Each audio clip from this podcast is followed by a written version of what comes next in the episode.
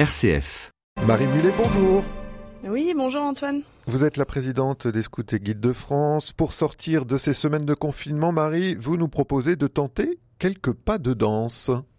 Et oui, vous connaissez peut-être le pas de 2, le pas de 3, celui encore plus rare de 4, ces chorégraphies exécutées avant que le ballet ne s'engage. Et c'est l'image qui me vient à l'esprit à propos des mots entendus au cours de cette période.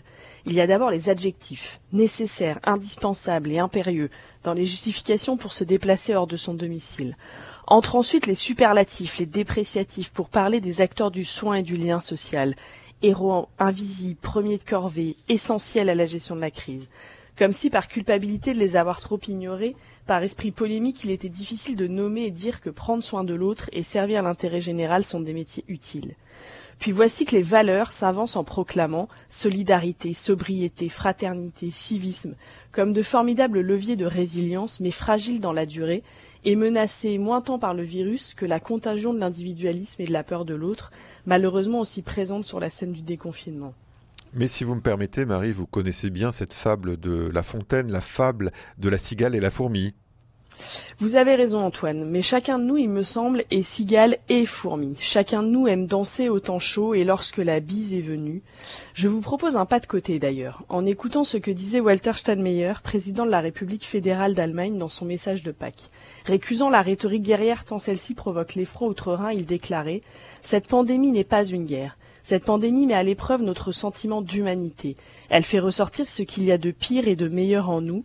Choisissons de montrer ce qu'il y a de meilleur. Je vous disais dans mes vœux euh, de cette année à la jeunesse que je voulais, sans naïveté sur les obstacles, opter pour une vision optimiste de notre monde et aussi agir pour cela. C'est possible, parce que je crois aux forces de la jeunesse, selon l'expression d'un président français au soir de son élection, que ces forces se sont manifestées positivement au cours de cette période. C'est possible parce que cette pandémie nous rappelle notre vulnérabilité et notre interdépendance.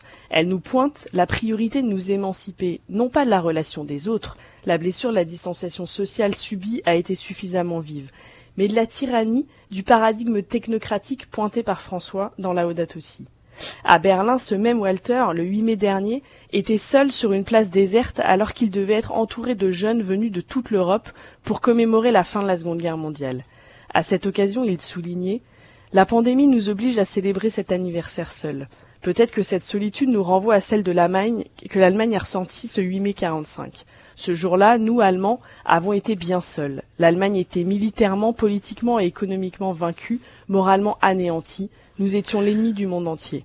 Et Marie, pour Aujourd'hui, conclure... 75 ans plus tard, nous allons devoir nous retrouver tous ensemble. Alors, fort de l'expérience et des enseignements de cette septantaine, en tant qu'éducateur, face à l'adversité que chacun présent, engageons résolument à pas de cinq en toi chorégraphiant nos pratiques de la démocratie, de la paix entre les peuples, de la justice sociale, de l'égalité femmes-hommes et de la sauvegarde de la création. Merci beaucoup Marie Mulet. Je retiens donc cette invitation à danser, à faire un pas de côté d'une certaine façon en cette période de déconfinement. Merci à la semaine prochaine.